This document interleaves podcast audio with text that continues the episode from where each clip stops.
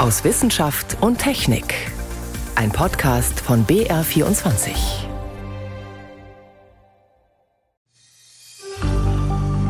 Falls jetzt eine Kreuzung der verschiedenen Häfen im Hofbauhaus zur Entwicklung der wichtigsten untergärigen Brauhefe geführt hat, dann wäre das natürlich ein außergewöhnlicher Meilenstein für die Geschichte des Hofbrauhauses und für die Geschichte des Bieres. Sagt Sebastian Utz, der stellvertretende technische Leiter der Brauerei. Was da vor etwa 400 Jahren passiert sein soll, dazu später mehr. Außerdem sprechen wir darüber, warum Sterne manchmal ganze Planeten verschlucken.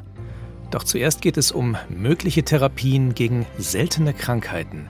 Das sind einige unserer Themen heute. Am Mikrofon ist David Globig. Seltene Krankheiten. Diese Bezeichnung führt etwas in die Irre. Zwar betrifft jede einzelne dieser Krankheiten nur wenige Menschen, von 10.000 Personen höchstens eine Handvoll, aber leider gibt es wiederum sehr viele verschiedene solche Erkrankungen. Man schätzt deshalb, dass alleine in der EU bis zu 36 Millionen Menschen unter einer seltenen Krankheit leiden. Das bedeutet oft, dass sie jahrelang ohne richtige Diagnose leben müssen und dass es kaum passgenaue Behandlungen gibt. Deshalb ist der Austausch zwischen den Wissenschaftlerinnen und Wissenschaftlern hier besonders wichtig. Diese Woche haben sich einige von ihnen in Tutzing am Starnberger See getroffen. Ein großes Thema dort mögliche Ansätze für Gentherapien. Susi Weichselbaumer berichtet. Es ist Kaffeepause bei der Konferenz in Tutzing. Trotzdem besprechen Wissenschaftlerinnen, Forscher und Patientenvertreter weiter. Was lässt sich tun gegen seltene Krankheiten? Auch Thomas Klopstock ist dabei.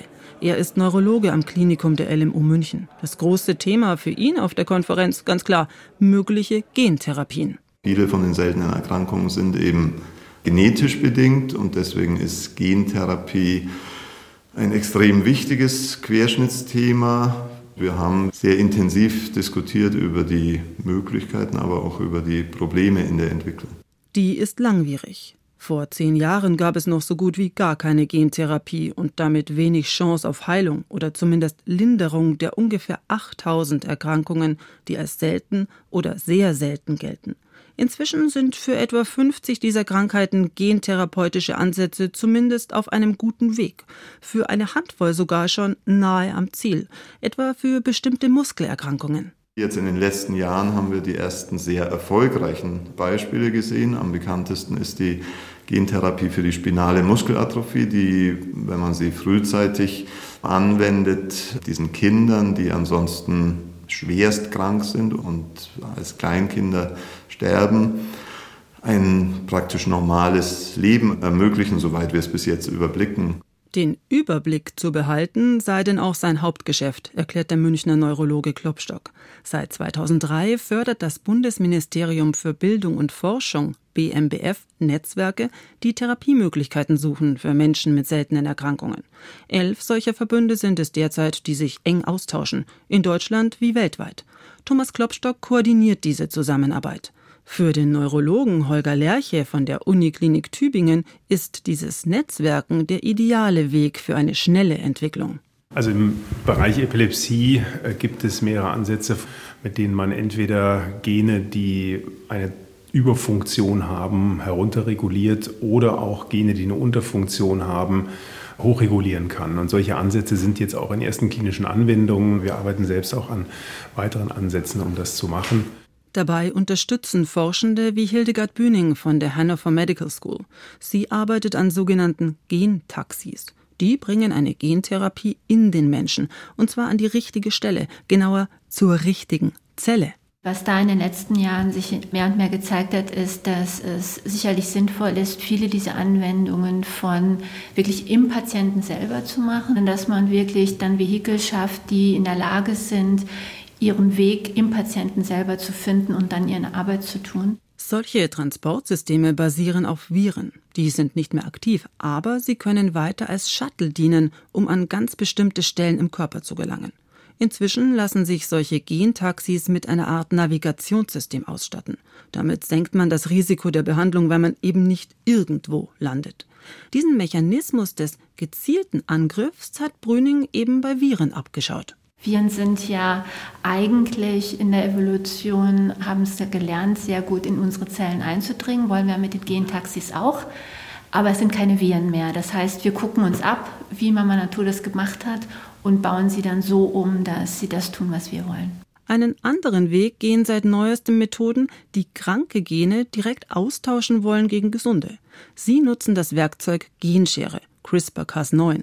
Der US-amerikanische Kinderarzt Matthew Porteus von der Stanford University School of Medicine arbeitet bereits damit. Die Sichelzellenkrankheit ist eine der am häufigsten vorkommenden genetisch bedingten Krankheiten, die Millionen Menschen weltweit betrifft.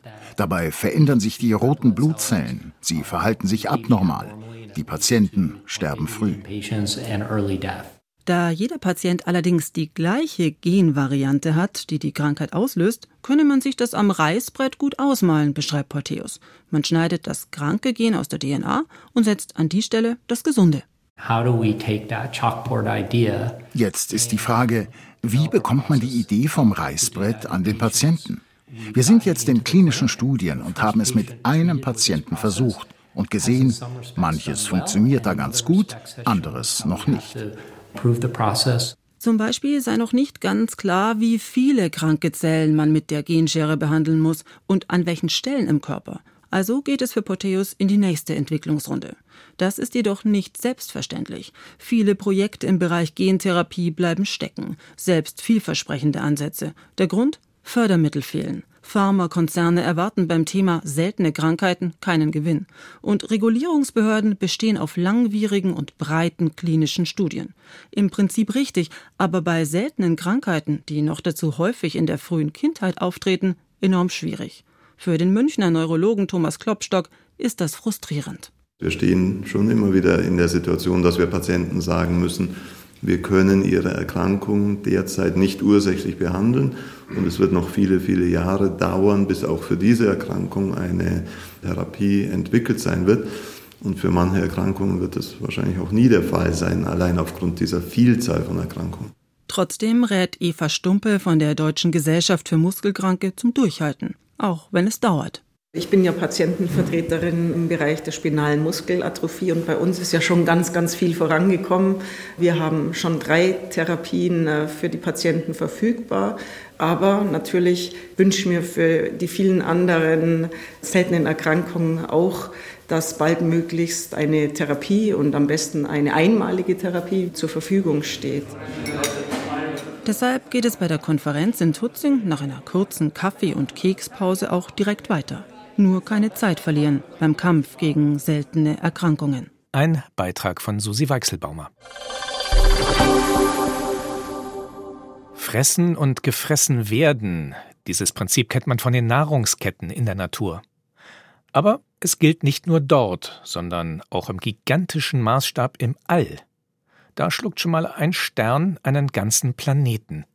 Und das passiert wohl gar nicht so selten. In der Astronomie geht man davon aus, dass so etwas allein in unserer Milchstraße etwa ein bis dreimal im Jahr vorkommt. Allerdings wurde es bislang noch nie unmittelbar beobachtet. Doch mit einem Teleskop in den USA ist das nun offenbar gelungen. Ein Stern, der einen Planeten frisst, ob das nur für Laien aufregend klingt oder auch für Forschende, das wollte meine Kollegin Miriam Stumpfe von Professor Susanne Hüttemeister wissen. Sie arbeitet am Astronomischen Institut der Ruhr-Universität Bochum. Das klingt absolut aufregend, weil wir natürlich von der Theorie her und auch von indirekten Beobachtungen immer schon den Gedanken hatten, dass Planeten in Sternen enden können. Das kann der Erde passieren in sechs Milliarden Jahren, wenn die Sonne sich aufbläht. Es gibt aber auch Planetensysteme, wo dieses Aufblähen gar nicht nötig ist. Und dazu gehört wohl das, um das es hier geht. Worum geht es genau? Wo ist da was passiert? Die Entfernung kennt man nicht so ganz genau, aber die wahrscheinlichste Entfernung sind so 12 oder 13.000 Lichtjahre, also ähm, schon relativ weit weg in der Milchstraße. Also unsere Galaxie? In unserer Galaxie.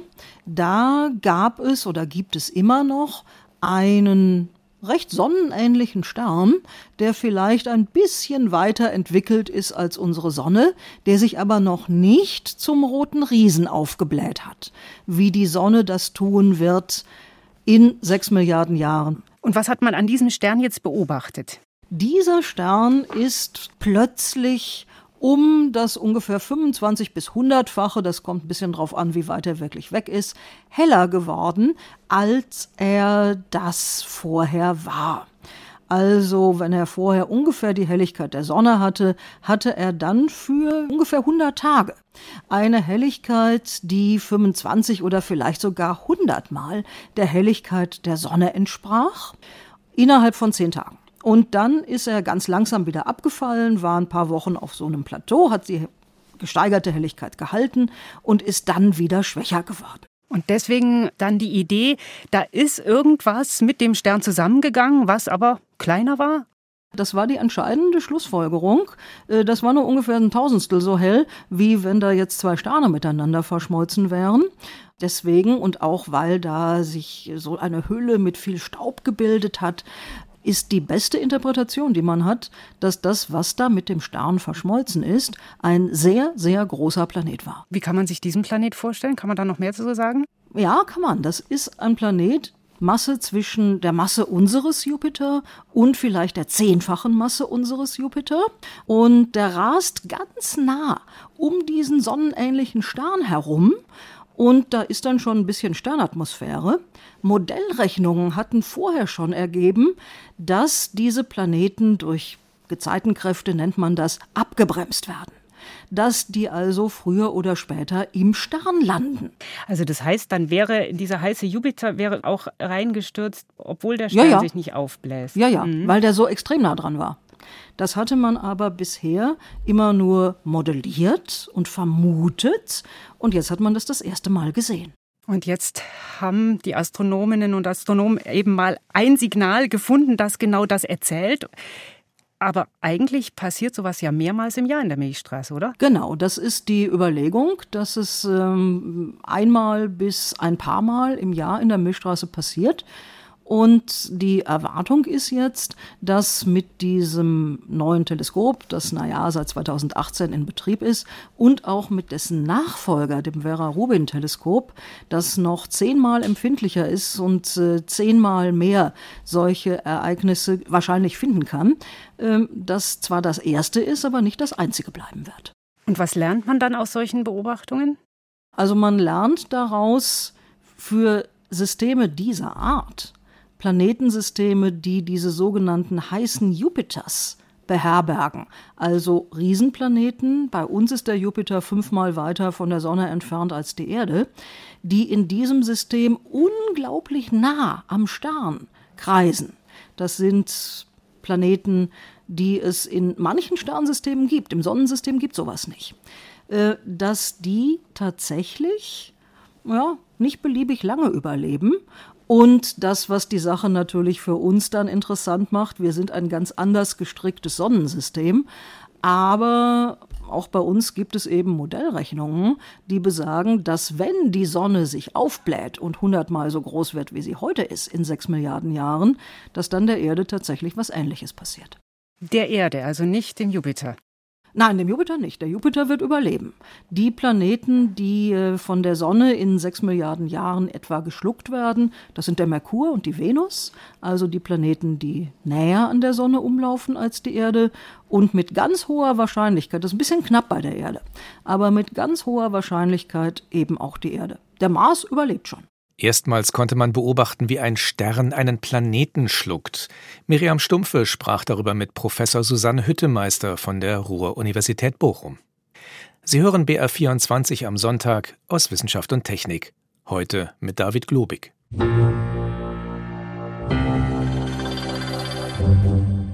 Ein wichtiges Instrument, um die Menge an Treibhausgasen zu reduzieren, die wir in die Atmosphäre blasen, soll der Handel mit CO2-Zertifikaten sein.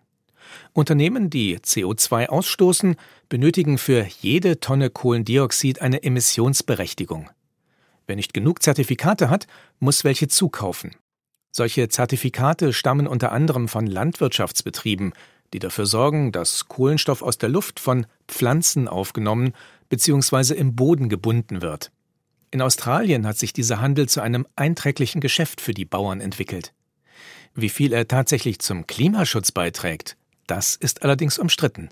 Aus Australien Sandra Razzo. Zufrieden blickt Rinderfarmer Michael Dempsey über sein hügeliges Anwesen an der Ostküste Australiens. Überall sprießen Eukalyptusbäume aus dem Boden. Seine Vorgänger hatten die Bäume immer wieder abgeholzt. Michael Dempsey aber lässt der Natur auf einem Teil seiner Farm freien Lauf. Weil er damit richtig Geld verdienen kann, mit Carbon Farming, also dem Speichern von CO2. Die Bäume können wachsen, also Kohlendioxid aufnehmen, und er bekommt dafür eine CO2-Gutschrift. Dort drüben auf dem Hügel sieht man, wofür es die CO2-Gutschrift gibt. Da sind wieder Bäume gewachsen, die ich nicht abholzen darf. Wenn ich das mache, käme es aber ohnehin zu einer größeren Erosion des Bodens, deswegen stört mich das auch nicht.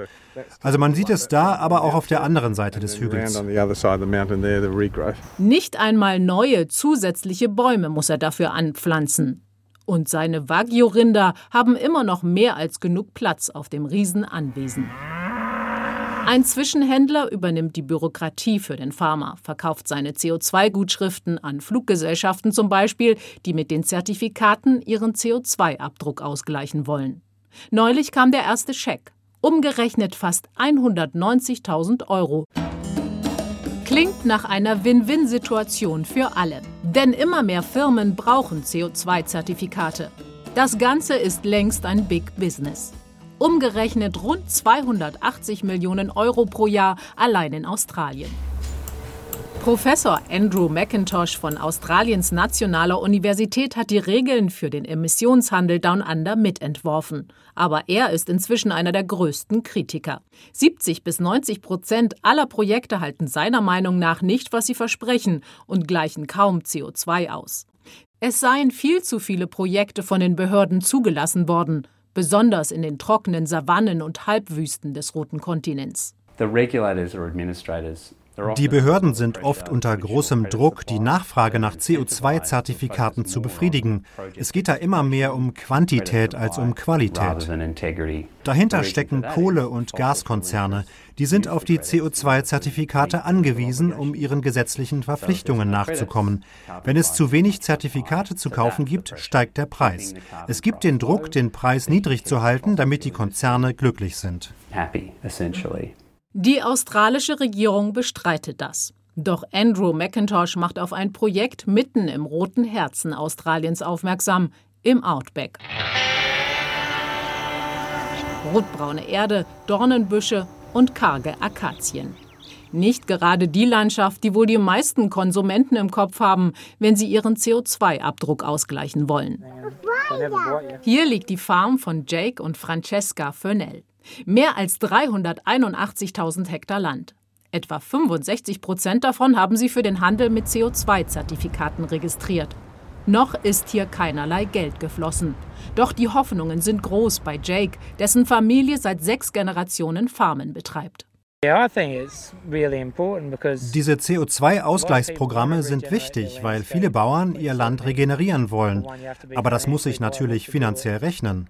Also wenn man zum Beispiel mehr Zäune aufstellt oder für mehr Wasser sorgt, dann muss es dafür einen Anreiz geben. Das macht unsere ganze Farm am Ende nachhaltiger. Die Fennels waren erst skeptisch, ob ihre Farm überhaupt für CO2-Zertifikate geeignet ist. Doch sie hätten sich beraten lassen und glauben nun, dass sie irgendwann damit ein Nebeneinkommen haben. Das begründen sie mit dem Rotationsverfahren, bei dem sie ihre 4000 Rinder auf immer unterschiedliche Weiden treiben. Bei uns wird das CO2 in den Malga-Bäumen gespeichert. Das geht so. Die Kühe fressen das Gras und Gestrüpp weg und so können junge Bäume besser durchkommen. Dann sperrt man die Weidefläche ab und lässt die Kühe woanders grasen. Sobald die Bäume gewachsen und mehr als zwei Meter groß sind, dann kann man die Kühe da wieder drumherum grasen lassen. Das macht dann nichts.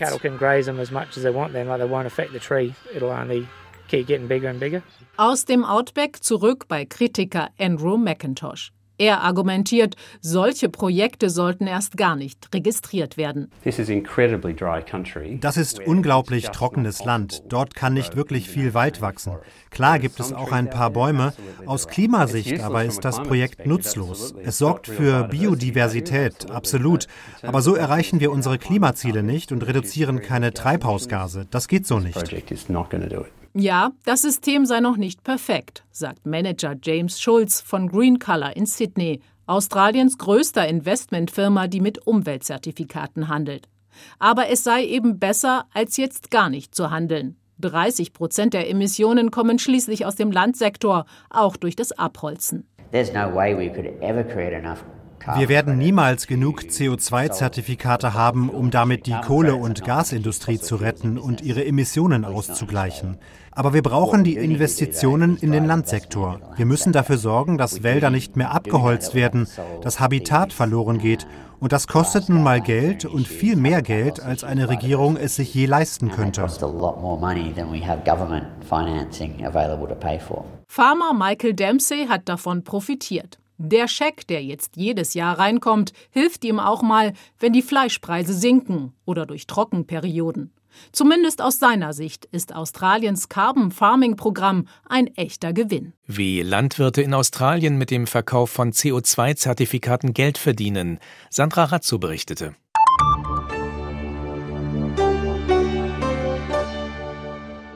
Ohne Hefe geht beim Bierbrauen gar nichts. Und diese Hefe muss ganz bestimmte Eigenschaften haben. Für Biere wie Lagerbiere oder Pilz setzt man da weltweit fast ausschließlich auf einen bestimmten Hefestamm. Und der ist entstanden, als zwei andere Hefearten aufeinander getroffen sind. Wann und wo das passiert ist, das wollten Forschende der Technischen Universität München herausfinden. Sie haben dafür in historischen Aufzeichnungen gestöbert und in alten Kellerräumen. Feuchte Gewölbe, modrige Lagerräume, Spinnweben und Staub überziehen das eine oder andere vergessene Fass. Irgendwo aber steckt vielleicht noch Leben, lassen sich winzige Spuren finden von alten Bierhefen, die überdauern. Wir haben jede Menge Werkzeuge, zum Beispiel Tupfer. Wir haben aber auch ganz normale Scheren, Pinzetten. Je nachdem, ob wir jetzt eher organisches Material beproben oder Ablagerungen, in denen vielleicht auch Mikroorganismen sein können. Mikroorganismen wie einzellige Hefepilze, erklärt Matthias Hutzler. Er ist Mikrobiologe am Hefezentrum der Technischen Universität München in Weinstefan. Nach Jahren der Suche in Kellern und Lagerräumen hat er jetzt den Ort gefunden, an dem sich wahrscheinlich der untergärige Hefestamm gebildet hat, mit dem bis heute Pilz, Schwarz und Lagerbier gebraut werden, also 90 Prozent der gängigen Biersorten. Alle Faktoren deuten eben hier auf das Hofbräuhaus zwischen 1602 und 1611. Hier kamen wohl einst zwei Hefestämme zusammen und wurden zu einem. Die untergärige Hefe ist ein Hybrid. Es hat zwei Elternteile, eine Weizenbierhefe und eine kälteliebende Hefe. Dass sie sich im Münchner Hofbräuhaus treffen, war vermutlich Schicksal. Denn in Bayern verbietet das Reinheitsgebot Anfang des 17. Jahrhunderts das Brauen von obergärigem Weizenbier. Ausnahmegenehmigungen haben nur einige Brauereien in der Oberpfalz. Das soll den Weizenimport aus Böhmen stoppen. Aber Herzog Maximilian I. von Bayern übernimmt bei nächster Gelegenheit das ostbayerische Braurecht und holt unter anderem einen Brauer aus dem oberpfälzischen Schwarzach ans Münchner Hofbräuhaus, samt der obergärigen Bierhefen, die der Braumeister einst aus Böhmen mitgebracht hat. Der Rest ist Biologie. Die obergärige Weißbierhefe Saccharomyces cerevisiae kommt im Brauhaus irgendwie in Kontakt mit den dort verbreiteten Bierhefen, darunter mit dem kältetoleranten Vertreter Saccharomyces eubayanus. Ab und zu passiert es auch, dass sie über die Speziesgrenze hinweg sich finden und eine neue Art schaffen. Und das ist genau da passiert, dass dann quasi so eine kältetolerante Hefe eine obergärige Hefe mit starken Gäreigenschaften gefunden hat und somit wurden dann zwei Eigenschaften vereint und das war dann die neue untergärige Brauhefe. Saccharomyces pastorianus. Die vergärt bei unter 10 Grad Celsius erstklassig. Das dauert etwas länger, allerdings entstehen bei so niedrigen Temperaturen weniger Pilz- und Bakterieninfektionen. Untergärige Biere sehen klarer aus und schmecken aromatischer als ihre obergärigen Verwandten. Die kommen oft fruchtig, leicht und süßlich daher. Die Hypothese, dass die untergärige Hefe tatsächlich ihren Ursprung im Hofbräuhaus haben soll, war für uns hier in der Brauerei auch echt überraschend. Freut sich der stellvertretende technische Leiter des Münchner Hofbräu Sebastian Utz. Falls jetzt eine Kreuzung der verschiedenen Hefen im Hofbräuhaus zur Entwicklung der wichtigsten untergärigen Brauhefe geführt hat, dann wäre das natürlich ein außergewöhnlicher Meilenstein für die Geschichte des Bieres. Diese Geschichte will der Münchner Mikrobiologe Hutzler weiterschreiben. Offen ist noch, vereinten sich die beiden Hefen im Hofbräuhaus per Zufall oder experimentierten die Brauer rum? Und finden sich in alten Münchner Kellern, die früher zum Hofbräuhaus gehörten, noch weitere Hinweise auf die beiden Hefen, die einst in München zu einer wurden. Wie die Hefe entstand, mit der heute fast alle untergärigen Biere gebraut werden. Ein Beitrag von Susi Weichselbaumer. So viel für diesmal aus Wissenschaft und Technik. Am Mikrofon David Globig.